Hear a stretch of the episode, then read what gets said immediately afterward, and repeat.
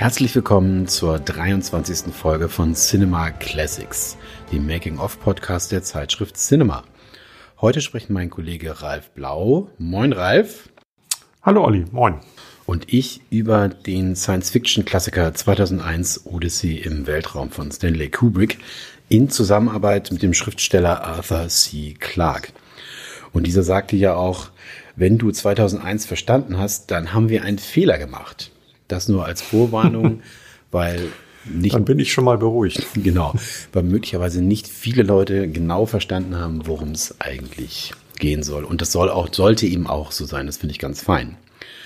Bevor Ralf dann gleich wieder mit dem Inhalt loslegt, hier noch ein Hinweis in äh, eigener Sache. Es hat tatsächlich etwas länger gedauert, diesmal bis zur neuen Folge. Das liegt nicht daran, dass wir keine Lust mehr haben oder dass es keine Filme mehr gibt, über die es sich zu sprechen lohnt, sondern ganz einfach damit, dass wir ziemlich viel zu tun hatten, nämlich mit zwei Büchern. Es gibt einmal bereits im Handel Cinema präsentiert der Herr der Ringe, die Chronik das heißt, wir haben alles mal aufgerollt, vom Autor Tolkien über die Filme von Peter Jackson bis hin zur Serie. Und ganz neu, das wird dann zu Weihnachten erscheinen, unser Buch Cinema präsentiert Inside James Bond. Ähm, da sind wir sehr stolz drauf, haben wir eben viel Arbeit reingesteckt, deshalb diesmal ein bisschen die Verspätung 2001. Und damit legen wir los mit dem Inhalt, Ralf. Ja, das ist bei diesem Film natürlich besonders schwierig. Man könnte es sich ganz einfach machen und sagen, der Film beschreibt einfach die Forschungsreise von mehreren Wissenschaftlern zum Planeten Jupiter, nachdem auf dem Mond ein mysteriöser schwarzer Monolith entdeckt worden ist, der eben Signale zum Jupiter sendet und äh, vor Millionen von Jahren ähm, die menschliche Evolution beeinflusst hat. Aber ich glaube, wenn ich so knapp mache, ähm, versteht keiner, worüber wir nachher sprechen. Ich vermute auch, dass äh, viele, die uns jetzt zuhören, den Film vielleicht vor langer Zeit mal gesehen haben und sich gar nicht so im Detail dran erinnern. Deswegen machen wir die Inhaltsangabe heute ein bisschen länger. Der Film besteht ja aus vier Akten oder aus vier Kapiteln. Das erste Kapitel spielt tatsächlich in der Ur- und Frühgeschichte. Wir sehen eine Gruppe von Affenmenschen in der afrikanischen Savanne, die quasi ums nackte Überleben kämpft. Ähm, sie werden dann ähm, von Artgenossen einer rivalisierenden Sippe sogar noch von ihrer Wasserstelle vertrieben. Und ähm, eines Morgens entdecken sie vor ihrer Höhle einen quaderförmigen schwarzen Monolithen. Und dieser Monolith führt tatsächlich zu einer Bewusstseinsveränderung bei diesen Menschenaffen. Sie fangen nämlich plötzlich an, Knochen als Werkzeuge und als Waffe zu verwenden. Und sie werden zu Jägern. Das heißt, sie fangen an, Tiere zu essen, was sie vorher nicht gemacht haben kehren dann zu ihrer Wasserstelle zurück mit diesen Knochen bewaffnet und töten den Anführer der anderen Horde. Und ähm, einer der Affen wirft dann triumphierend ähm, sein Werkzeug beziehungsweise seine Waffe, eben diesen Knochen, in die Luft. Die Kamera folgt dem Flug dieses Knochens und dann kommt ein Schnitt, der sehr berühmt ist. Ähm, und plötzlich sehen wir eben keinen Knochen mehr durch die Luft fliegen, sondern einen Erdsatelliten im Weltraum fliegen. Das heißt, wir sind jetzt irgendwie mehrere Menschenalter ähm, später, also Millionen von Jahre später sozusagen. Und wir sehen ein kleines Raumschiff, das sich ähm, zu einem radförmigen, äh, zu einer radförmigen Raumstation bewegt. Einziger Passagier an Bord dieser Raumfähre ist der Raumfahrtfunktionär Dr. Hayward Floyd.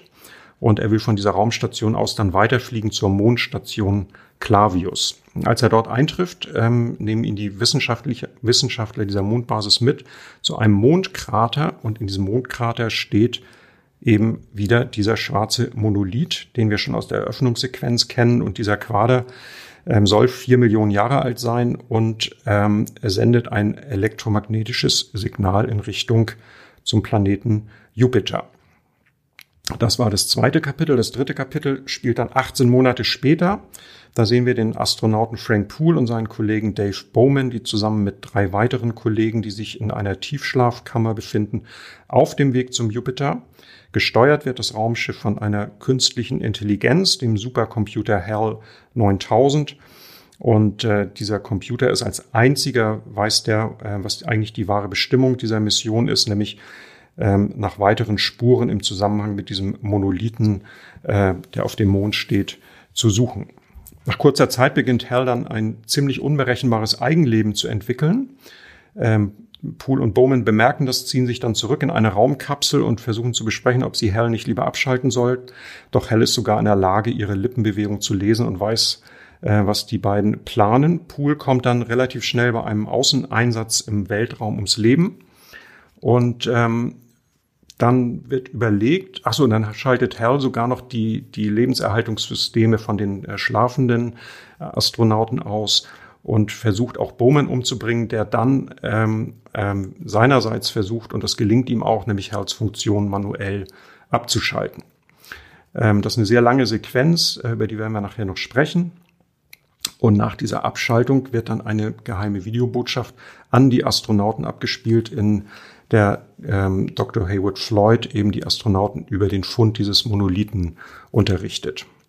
Das letzte Kapitel zeigt dann den Anflug von Bowman äh, in Richtung Jupiter. Er schwebt in einer kleinen äh, Raumkapsel ähm, und sieht außen ähm, sozusagen auch wieder einen Monolithen im All schweben. Er bewegt sich dann in dieser Raumkapsel ähm, in Richtung Jupiter. Ist ein sehr spektakulärer Flug. Olli wird nachher so ein bisschen erklären, wie der entstanden ist. Also sehr farbintensiv. Äh, das ist quasi wie der Übergang sozusagen in, in ein anderes Universum. Und er landet dann in einem ähm, futuristisch anmutenden und seltsamerweise aber sehr antiquarisch möblierten Zimmer. Und inmitten dieses surrealistischen Raumes äh, steht plötzlich diese Raumkapsel. Und aus dieser Raumkapsel heraus blickt Bowman auf sich selbst, wie er im Ra Raumanzug durch dieses Zimmer geht und äh, seltsamerweise um Jahre gealtert ist.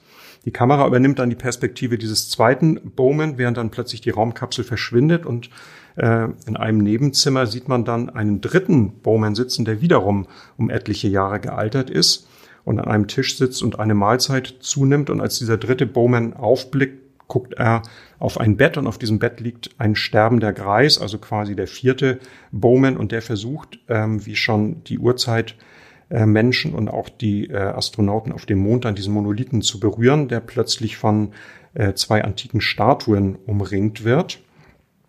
Und ähm, ja, das war es eigentlich. Also dann ähm, endet die ganze Geschichte damit, dass dieser Greis plötzlich verschwunden ist und äh, in diesem Bett befindet sich plötzlich ein Fötus und dieser Fötus ist dann die letzte Einstellung des Films, schwebt dann in einer Fruchtblase durch den Weltraum quasi wie ein Planet äh, zwischen Mond und Erde. Ja, und man sieht schon, äh, mit einer klassischen Handlung im eigentlichen Sinne hat das Ganze nicht viel zu tun. Und wir versuchen das jetzt ein bisschen aufzudröseln, was hier eigentlich Sache ist. Genau, sehr mysteriös, sehr seltsam. Äh, Kubrick wollte ja schon zu der Zeit seit längerem ein äh, Science-Fiction drehen. Ähm, er mochte ja das, was vor allen Dingen in den 50er Jahren Science-Fiction war, überhaupt nicht. Das war ihm zu trashig, das war Kinderkram. Und tatsächlich hat er dann ja einen Film gedreht, wo man sagen kann, das hat es vorher vielleicht mit Ausnahme von Metropolis im, im Sci-Fi Genre nicht gegeben. Ne? Ich glaube, die ersten 25 Minuten kein Dialog, die letzten 23 Minuten kein Dialog, überhaupt wenig Story, wenig äh, Gespräche. Ähm, ja, alles sehr, sehr äh, interessant. Ähm, und die Idee von Kubrick war, ähm, dass er damals mit dem britischen Autor Arthur C. Clarke zusammenarbeiten wollte. Der hatte schon einige Geschichten und Bücher geschrieben. Ähm, Übrigens wird äh, ein weiteres Buch von Arthur C. Clarke demnächst auch verfilmt, Rendezvous mit 31-439. Das wird Denis Villeneuve höchstwahrscheinlich nach dem äh, zweiten Dune-Film äh, in Angriff nehmen. Also sehr interessant, da können wir, glaube ich, äh, auch ähm, gespannt sein. Ähm, jedenfalls hat Kubrick damals einen Brief geschrieben an Arthur C. Clarke äh, und da wollte ich mal ganz kurz daraus zitieren.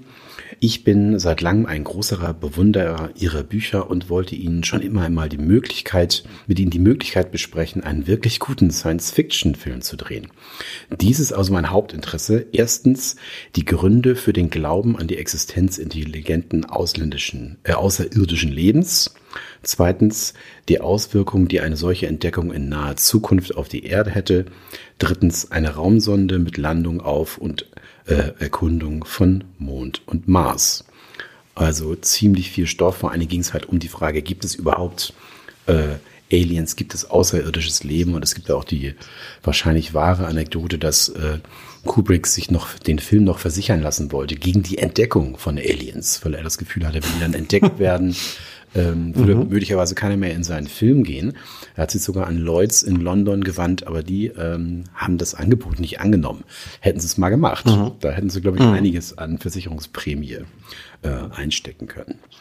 Ja, Arthur C. Clarke fand die Idee gut.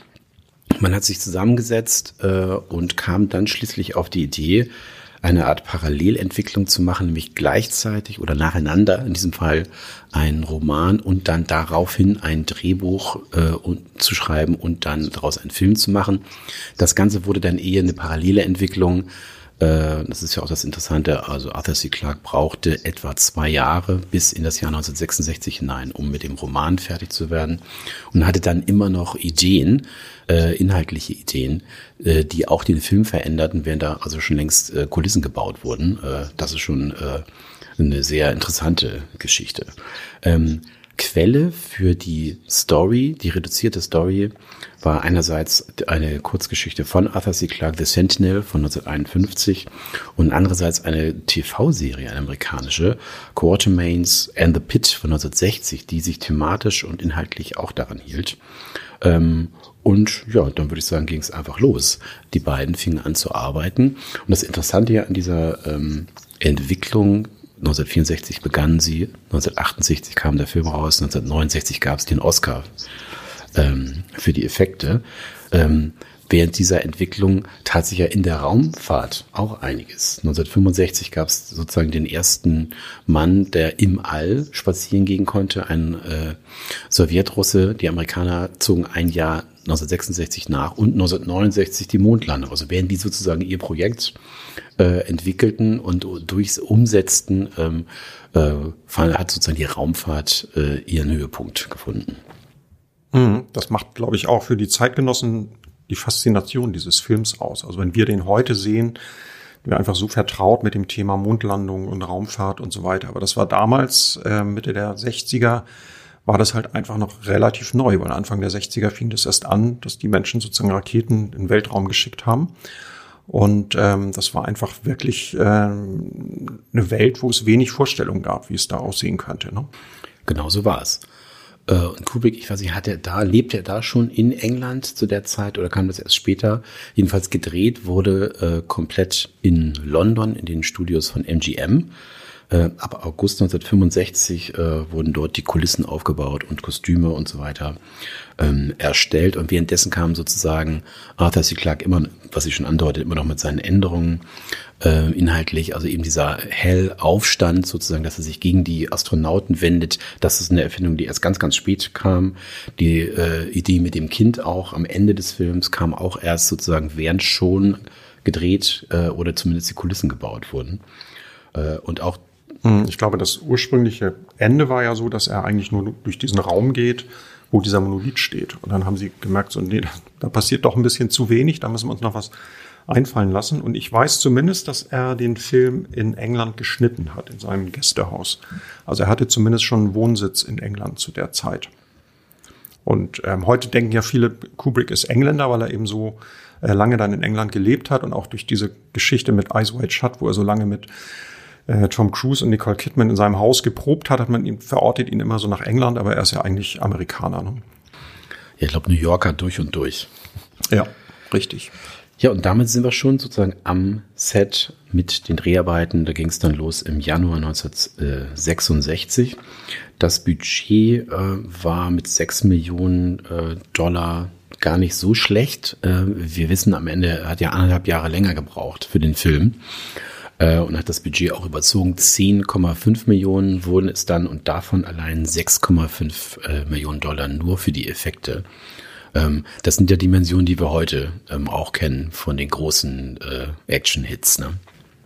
Der Film sollte ja ursprünglich äh, Journey Beyond the Stars heißen, fällt mir noch ein.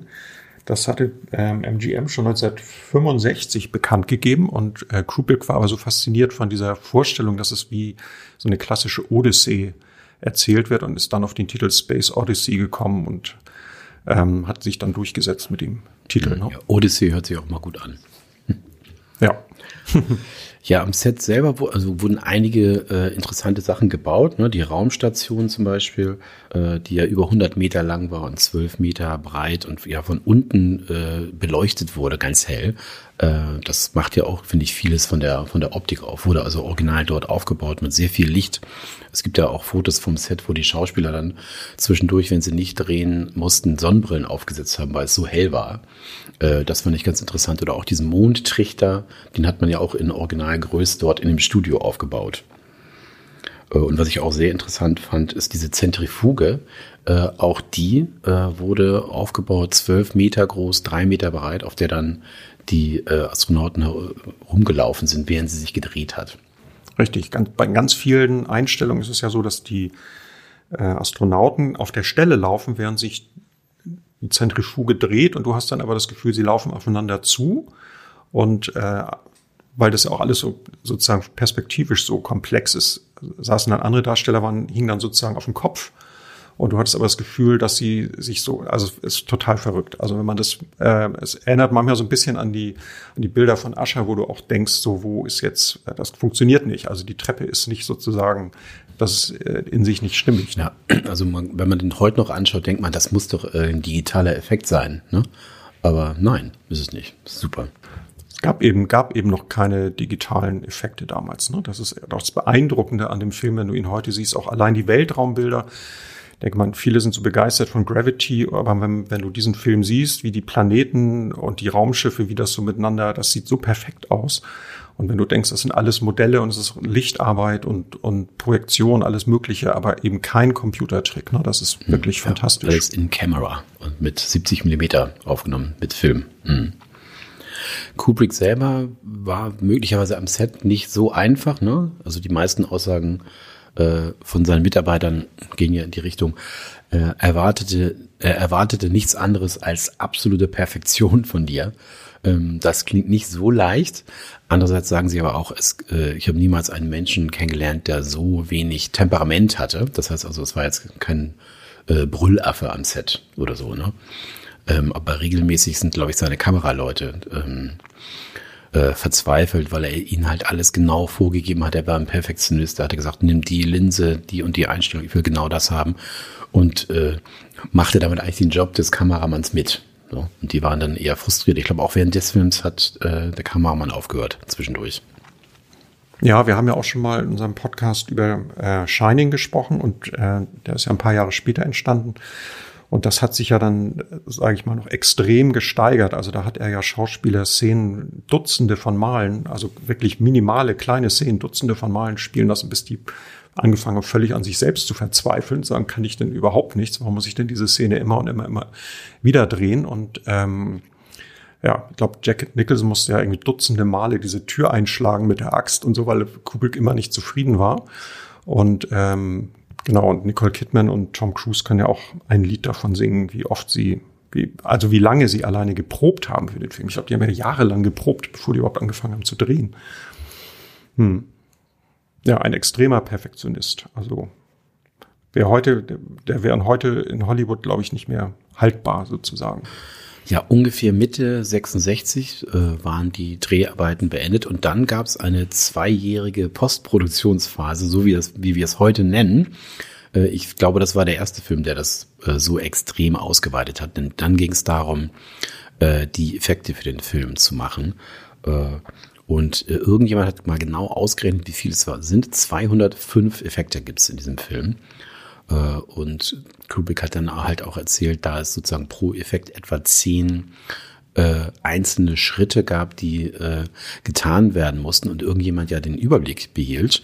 Und man das damals eher noch mit Lochkarten und Karteikarten gemacht hat, gab es also richtig einen, einen, eine Kommandozentrale im Studio, die ständig auch von, von drei Leuten besetzt war, Tag und Nacht und dann wurde sozusagen für jeden Effekt äh, dort notiert, in welcher Ebene, auf welcher Ebene der Arbeit man gerade ist, wie weit man gerade ist, äh, um damit überhaupt ein Überblick äh, darüber besteht, äh, wie man äh, mit der Arbeit vorwärts kommt, wie weit man überhaupt ist. Und das Interessante an den Effekten ist eben, dass es keine digitale Effekte sind, alles äh, echt ähm, gemacht äh, in Camera, wie es so schön heißt. Äh, das ging mit ganz einfachen Sachen los, wie dem Stift, der in der Schwerelosigkeit ähm, schwebt. Dort wurde dieser einfach nur auf eine Glasplatte geklebt und dann vor die Kamera gehalten, so dass man durch das Glas selbst hindurch äh, sah und als die Stewardess dann den Stift nimmt, äh, denkt man eben, dass er äh, schwebt. Das waren also so die alten Tricks, ähm, die er angewandt hat. Aber dann gibt es eben Dinge, äh, die er neu entwickelt hat, die es erstmalig gab und die den Film heute auch noch ikonisch machen und die den Film äh, heute auch zu einem ganz, ganz wichtigen, ich glaube, in den Top Ten äh, der großen Effektefilme hebt. Ein Beispiel ist die Maske äh, der ähm, Frühmenschen in der, im ersten, in der ersten Szene, in der ersten Sequenz. Ein Jahr lang wurde diese Maske entwickelt äh, und sie wurde dann ja den Models, den Modellen aufgesetzt, waren ja meistens Tänzer oder Pantomimen, die sehr schlank waren, ähm, damit sie da sozusagen reinpassten in den, äh, in den Anzug. Äh, und diese Masken hatten innen Gummibänder und kleine Kippschalter, die sie mit, die mit der Lippe und den Zähnen ähm, sozusagen angeklickt werden konnten, damit ähm, die Affen oder Frühmenschen ihre Lippen bewegten. Äh, also eine großartige Sache. Äh, der Gag äh, sozusagen an diesem Jahr ist ja, dass in dem Jahr eben auch der Planet der Affen äh, erschienen ist und der hat dann einen Spezial-Oscar gewonnen, eben genau für diese Affenmasken. Da hatten wir sozusagen das große Duell zwischen den beiden Filmen. In diesem Fall verloren, Kubrick. Äh, was auch interessant war, ähm, die sogenannte Frontprojektion, aber bis dahin hat man größtenteils äh, mit Rückprojektion gearbeitet. Das heißt also, wenn man, äh, was weiß ich, eine Autofahrt drehen wollte, die Leute äh, sitzen im Auto im Vordergrund und dahinter war eine weiße Leinwand, die klassischen Bilder aus den 40er, 50er Jahren. Äh, dahinter war eine Leinwand, auf die dann von hinten auch der Hintergrund, die Landschaft hinauf projiziert wurde, ähm, um den Eindruck zu erwecken, dass man sozusagen während der Autofahrt live dabei ist. Ähm, das reichte Kubrick nicht und er hat sozusagen eine neue Art erfunden, nämlich die Frontprojektion. Das heißt, der Hintergrund wurde von vorne äh, projiziert in das Bild. Und das war ganz interessant gemacht. Es gab eben einen Projektor, der auch neben der Kamera stand, dann auf einen durchlässigen Spiegel den Hintergrund projiziert hat und die Kamera hat durch den Spiegel hindurch dann die Szene aufgenommen. Und das sind eben ist gerade diese ähm, Szenen mit den Frühmenschen. Ähm, da wurde, glaube ich, in, Sü in Südafrika wurden, äh, wurde der Hintergrund aufgenommen und dann im Studio durch die Frontprojektion das Ganze so ähm, aufgenommen, dass es aussah, als hätte wäre man dort gewesen. Und wir sind noch nicht am Ende. Ich habe noch zwei habe ich noch. Ähm, Bekannt ist ja Star Wars äh, durch die sogenannte Motion Control Kamera. Dort wurden also die äh, Raumschiffe ähm, aufgenommen mit Hilfe einer Kamera, die mehrfach dieselbe Bewegung ähm, machen konnte, so dass man eben auch mehrfach aufnehmen konnte. Ähm, in 2001 gab es so eine Art Frühform davon. Äh, das hieß also gerade diese berühmten Szenen, wenn man das Raumschiff von außen sieht und durch das Fenster hindurch sieht man, ähm, wie innen drin sich äh, Menschen bewegen und sich unterhalten äh, wurde es tatsächlich auch so gemacht, dass es zweimal aufgenommen wurde. Zunächst einmal gab es eine Aufnahme nur von dem Modell des Raumschiffes und das Fenster innen wurde mit schwarzem Samt ausgelegt, sodass dort nicht belichtet wurde. Und dann wurde die ganze Szene noch einmal aufgenommen. Jetzt hat man es umgekehrt gemacht.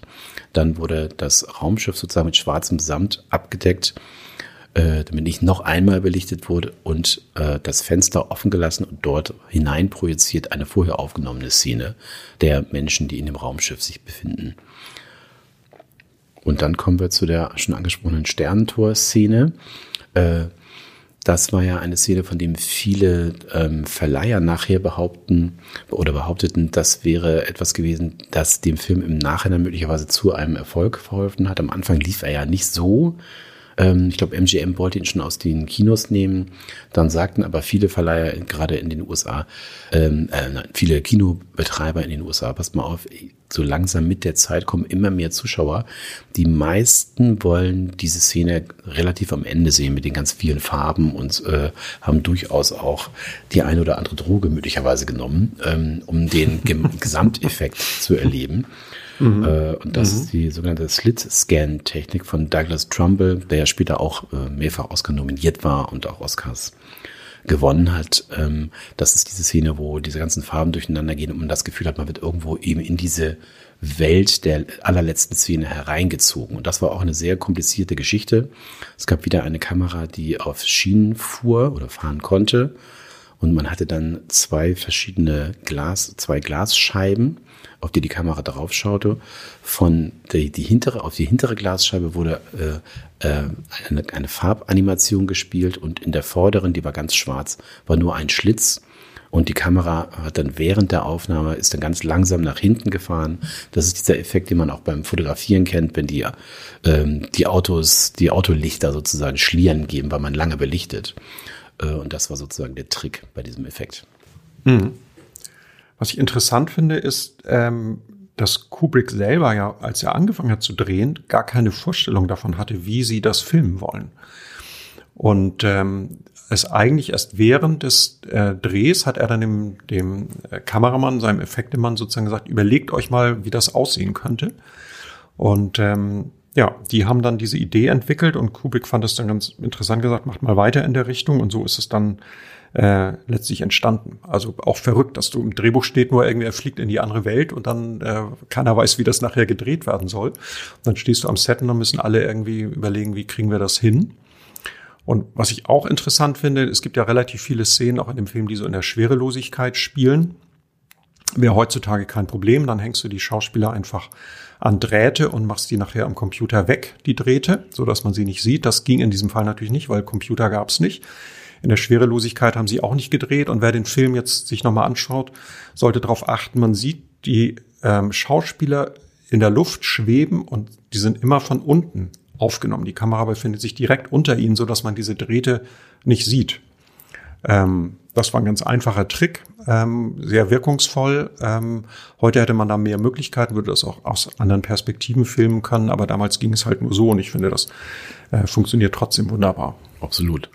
Und auch nicht alles hat ja funktioniert, äh, denn in dem Buch fliegen sie ja, wenn ich mich richtig entsinne, auch nicht äh, zum Jupiter, genau. sondern zum Saturn. Zum Saturn. Mhm. Und da hatte Douglas Trumbull auch die Aufgabe, äh, die Saturnringe in irgendeiner Weise effektemäßig hinzubekommen. Und sie haben lange dran gebastelt und dann festgestellt, schaffen wir nicht. Wir müssen das irgendwie, wir müssen die Geschichte jetzt umändern. Jetzt müssen sie zum Jupiter fliegen, damit wir die Ringe nicht machen müssen. Und äh, Douglas Trumbull hat dann äh, Jahre später noch äh, an diesem Effekt weitergearbeitet und es schließlich geschafft, in seinem ähm, Regiedebüt äh, lautlos im Weltraum. Da sehen wir dann die Saturnringe. Ja, da müssen wir über die Musik sprechen, glaube ich. Ne? Die ist ja auch sehr, also die hat den Film auch berühmt gemacht. Also Einsatz von klassischer Musik ähm, war sehr ungewöhnlich. Also bisher war es ja so, dass Musik, und es ist heute ja leider auch oft so, dass Musik eigentlich äh, eingesetzt wird, um Emotionen zu verstärken, dem Zuschauer so ein bisschen so ein Gefühl dafür zu geben, was passiert da emotional, was soll ich fühlen. Und äh, hier erzählt ja die Musik im Grunde eine ganz eigene Geschichte und verleiht den Bildern auch eine ganz andere Ausdruckskraft. Ne? Das sind ja einmal, ähm, also sprach Zarathustra in der Eingangssequenz, aber es kommt ja später dann auch an einigen Stellen nochmal wieder vor. Und dann noch an der schönen blauen Donau, das ist ja diese erste Szene, wo wir die Raumschiffe im, im Weltraum sehen, die ja dann quasi wie Walzer tanzend um, um dieses sich drehen, um diese sich drehende Raumstation herum. Also das war auch im Grunde revolutionär. Also so hat bis dahin, glaube ich, niemand Filmmusik im Film eingesetzt. Ja, und die war ja auch noch so unheimlich passend, weil also sprach Zarathustra verweist ja auf Friedrich Nietzsche, genau auf das Buch, wo es ja auch um den Übermenschen geht. Ähm, und äh, das ist ja eben auch Thema äh, in dem Film. Möglicherweise, wir wissen es nicht, Kubrick hat es nie gesagt, aber ich glaube ja. Ähm, wobei es nicht um einen Nietzschen, äh, Nietzschen Übermenschen geht, sondern eben um die, eine mögliche Entwicklung der Menschheit, Fortentwicklung der Menschheit. Und das Schöne ist, es sollte ja wohl auch einen Score geben. Richtig, ähm, ja, genau. Und äh, es gab jemand, auch einen, sogar. es gab sogar einen. Ja, ja. Mhm. der nicht benutzt wurde, ne? Genau, ich weiß nicht mehr, wie der Musiker hieß, der äh, für die erste Hälfte des Films schon ähm, die Musik geschrieben hatte. Alex North hieß der Mann. Genau, den, mit dem hatte äh, Kubik schon bei Spartacus äh, ziemlich erfolgreich zusammengearbeitet. Und den hat er gebeten, ähm, 67 eine Originalmusik für den Film zu komponieren. Und äh, aus Zeitgründen haben sie dann, glaube ich, erst für die erste Hälfte des Films ähm, die Musik geschrieben und er hat dann irgendwann mal gefragt, sag mal, ähm, was ist eigentlich, geht's irgendwann noch weiter irgendwie? Und dann hat Kubrick gesagt, ach du, in der zweiten Hälfte brauchen wir gar keine Musik. Ähm, das ist ohne Musik. Und ähm, letztendlich hat sich Kubrick dann von den Aufnahmen sozusagen verabschiedet, hat die gar nicht benutzt, was der North irgendwie aber erst ähm, kurz vor der Uraufführung des Films erfahren hat. Also der wusste gar nicht, dass seine Musik gar nicht in dem Film drin ist. Also kein so netter Zug von Herrn Kubrick, wie ich finde. Und umgekehrt, Ligeti wusste nicht, dass seine Musik drin ist. Ne? Der hat es auch erst äh, erfahren, als er in der äh, London-Premiere war.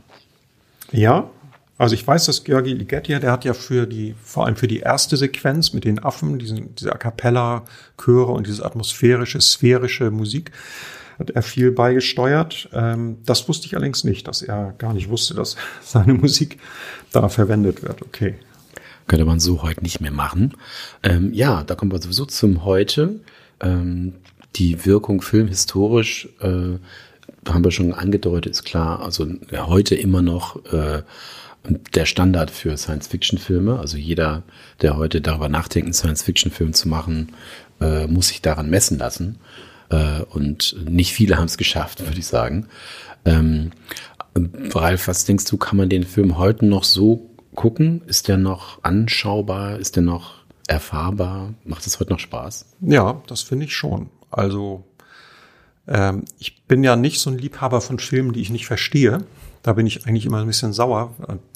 Ich weiß immer nicht, woran es liegt. Liegt es daran, dass ich zu doof bin, um es zu verstehen? Oder liegt es daran, dass der Film ähm, die Dramaturgie nicht funktioniert? Ich habe dann irgendwann, als die DVDs aufkamen und es immer mehr Bonusmaterial gab, habe ich tatsächlich auch mal festgestellt, manchmal liegt es einfach auch dran, dass Szenen, die einem bestimmte Dinge erklären, dann aus der finalen Fassung herausgeschnitten wurden, so dass man als Zuschauer gar, gar keine Chance hat, das zu verstehen. Hier ist es in der Tat auch so, dass ich ähm, mir nicht zutrauen würde, den Film zu interpretieren. Ich finde auch selbst das Motiv mit den Außerirdischen ist ja relativ schwach ausgeprägt. Das spielt ja im Film gar keine so zentrale Rolle für die Handlung. Das ist ja mehr so das, was im Hintergrund äh, die Motivation für die ganze Geschichte ist. Der Schluss ist für mich komplett rätselhaft. Also äh, da ziehe ich wirklich blank. Da weiß ich nicht irgendwie, wie ich das mir zusammenreimen soll. Kubrick selber hat ja ähm, geschrieben, dass er im Grunde nur ein visuelles Erlebnis schaffen wollte, das sich jeglichen Einordnungsschemata entzieht und direkt in das Unterbewusstsein des Zuschauers vordringt und äh, ihn sozusagen auf einer inneren Bewusstseinsebene erreicht. Und er hat gesagt, es steht jedem frei, über die philosophische und allegorische Bedeutung des Films zu spekulieren. Und äh, dass die Zuschauer sozusagen dazu aufgefordert sind, das zu tun, äh, ist für ihn sozusagen auch Ausweis, dass der Film gelungen ist. Also Kubrick war auch kein Freund von finalen Erklärungen. Er hat es auch immer abgelehnt, über seine Filme zu sprechen, seine Filme zu interpretieren. Ähm, und ähm, ich weiß ehrlich gesagt nicht, ob er selber genau weiß, was er da gedreht hat. Und äh, total spannend ist ja auch, wie der Film damals aufgenommen wurde, denn es gab ja vor der äh, öffentlichen Premiere in New York gab es ja eine Premiere für so Hollywood ähm, Repräsentanten. Also die ganzen Studiobosse, die ganzen Executives aus Hollywood wurden eingeladen, sich den Film anzusehen. Und Kubrick hat, glaube ich, mitgezählt, während dieser Vorführung sollen, glaube ich, 241 Leute den Kinosaal verlassen haben. Ähm, es war ja ein MGM-Film und der MGM-Boss hat äh, nach, dem, nach der Vorführung äh, wörtlich gesagt, das ist das Ende von Kubrick. Also es war, herrschte relativ großes Entsetzen. Kubrick ist dann irgendwie in sein Hotelzimmer zurück, hat die ganze Nacht nicht geschlafen, hat argumentiert mit den mit den Leuten. Und dann kam irgendwie raus, dass ähm, die Leute plötzlich vor den Kinos Schlange standen und den Film sehen wollten. Das hat seine Frau ihm dann, äh, Christine Kubrick, äh, die ist nach London zurückgefahren, hat ihm dann erzählt, du, die Leute stehen hier Schlange in London vom Kino und äh, so schlecht scheint dein Film dann doch nicht zu sein. Aber die, die Verantwortlichen in Hollywood und die Verantwortlichen von MGM waren entsetzt über das, was ihnen dafür so viel Geld dann letztlich vorgesetzt wurde. Ne? Ja, und die Kritiken auch, würde ich sagen, waren gespalten. Ne? Ich glaube, war das nicht schön, äh, ich glaube, New York Times hat er geschrieben, hypnotisch bis einfach nur langweilig. ähm, die konnten sich auch nicht irgendwie ja, entscheiden. Und die haben eben auch den Sinn darin gesucht und nicht gefunden. Das ist tatsächlich, dir geht's genauso, ähm, bisschen ärgerlich für, für viele Menschen. Ne? Mhm. Es gibt ja relativ viele äh, so Dokumentationen um äh, Kubrick herum und da werden ja auch immer wieder äh, Kollegen befragt, wie sie denn seine Filme finden, wie sie Kubricks ähm, Kubrick einschätzen. Da gibt es zum Beispiel von Woody Allen, der hat den Film, glaube ich, drei oder viermal geguckt, bis er sozusagen Gefühl dafür kriegte, was er da eigentlich ähm, sah und hat gesagt, also er hat dann im Nachhinein feststellen müssen, der, der Mann war ihm einfach sozusagen Jahrzehnte voraus. Also er konnte, das war beim ersten Mal äh, auch sehr enttäuscht, konnte mit dem Film gar nichts anfangen und das wurde dann mit jedem, jedem Mal gucken sozusagen wurde es besser. Und das geht, glaube ich, ging damals zumindest vielen Leuten so. Wir haben den Film natürlich sehr viel später erst gesehen, weil wir waren ja Kinder, als der Film ins Kino kam oder noch gar nicht geboren.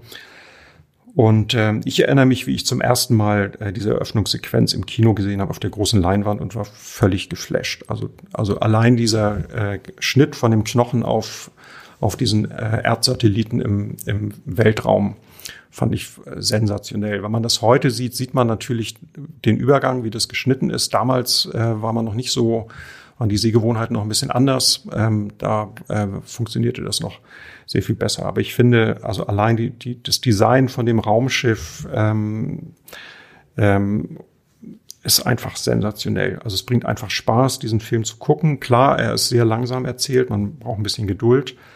Ähm, aber auch die Dialoge mit Hal und so, dieser sehr, doch sehr menschliche Computer, das hat es ja bis dahin auch, muss man ja auch sagen, gab es ja bis dahin auch noch nicht.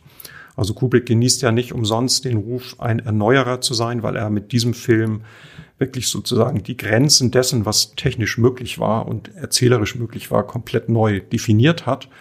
Und das äh, zeigt sich eben auch in so ganz einfachen Dingen wie eben diesem doch sehr menschlichen Computer. Das war eben nicht so eine kühle, abstrakte Einheit, wie, wie man die aus den Science-Fiction-Filmen kannte, die es vorher gab. Ne?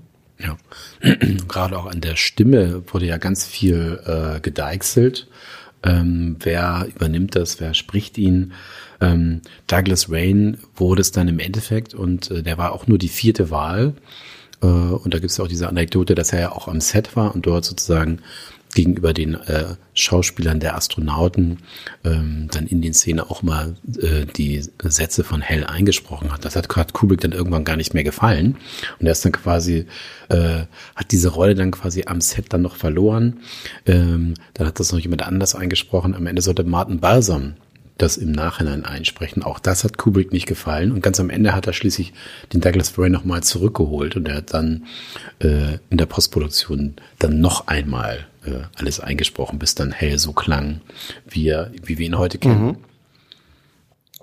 Ja, und Hell versucht ja auch, sich dagegen zu wehren, dass er abgeschaltet wird. Er wird ja dann immer menschlicher und sagt, du, ich habe Angst, ich spüre, mir geht's nicht gut und so. Und dann ähm, fängt er ja irgendwann sogar an, ein Kinderlied zu singen, um ähm, Bowman noch sozusagen Bowmans Herz irgendwie zu erweichen. Und das ist in der deutschen Fassung ist es tatsächlich Hänschen klein.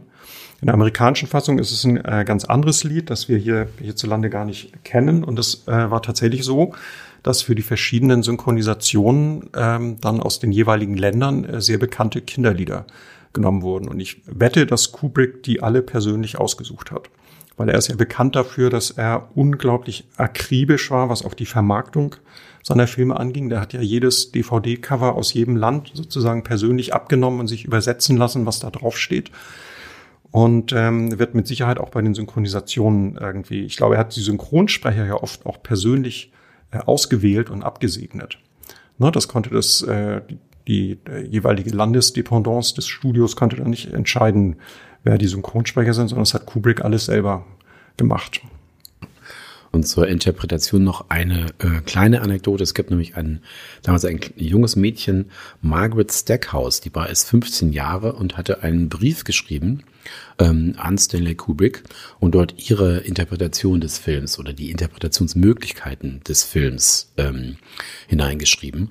Und äh, das kann man im Internet nachschauen heute noch. Und äh, Kubrick sagte damals, das ist das Intelligenteste, was ich zu diesem Thema jemals äh, gelesen habe. Also äh, inklusive aller Kritiken und sonstigen Leute, die dazu etwas gesagt haben. Also wen es interessiert, kann man einfach googeln. Margaret Stackhouse hieß sie. Und damit sind wir für heute schon wieder am Ende und äh, können aber auch schon mal sagen, was wir das nächste Mal machen wollen. Ähm, ich bin ja immer gerne derjenige, der das Thema Christopher Nolan aufbringt. Nolan selber hat natürlich gesagt, dass Kubrick eine seiner großen, eine seiner großen Vorbilder ist, eines seiner großen Vorbilder. Und das andere ist Alfred Hitchcock. Und diesmal wollen wir uns mal um einen Hitchcock-Film ähm, kümmern, nämlich Psycho. Das dann also beim nächsten Mal. Sehr schön, da freue ich mich drauf. Und damit für heute. Tschüss. Tschüss.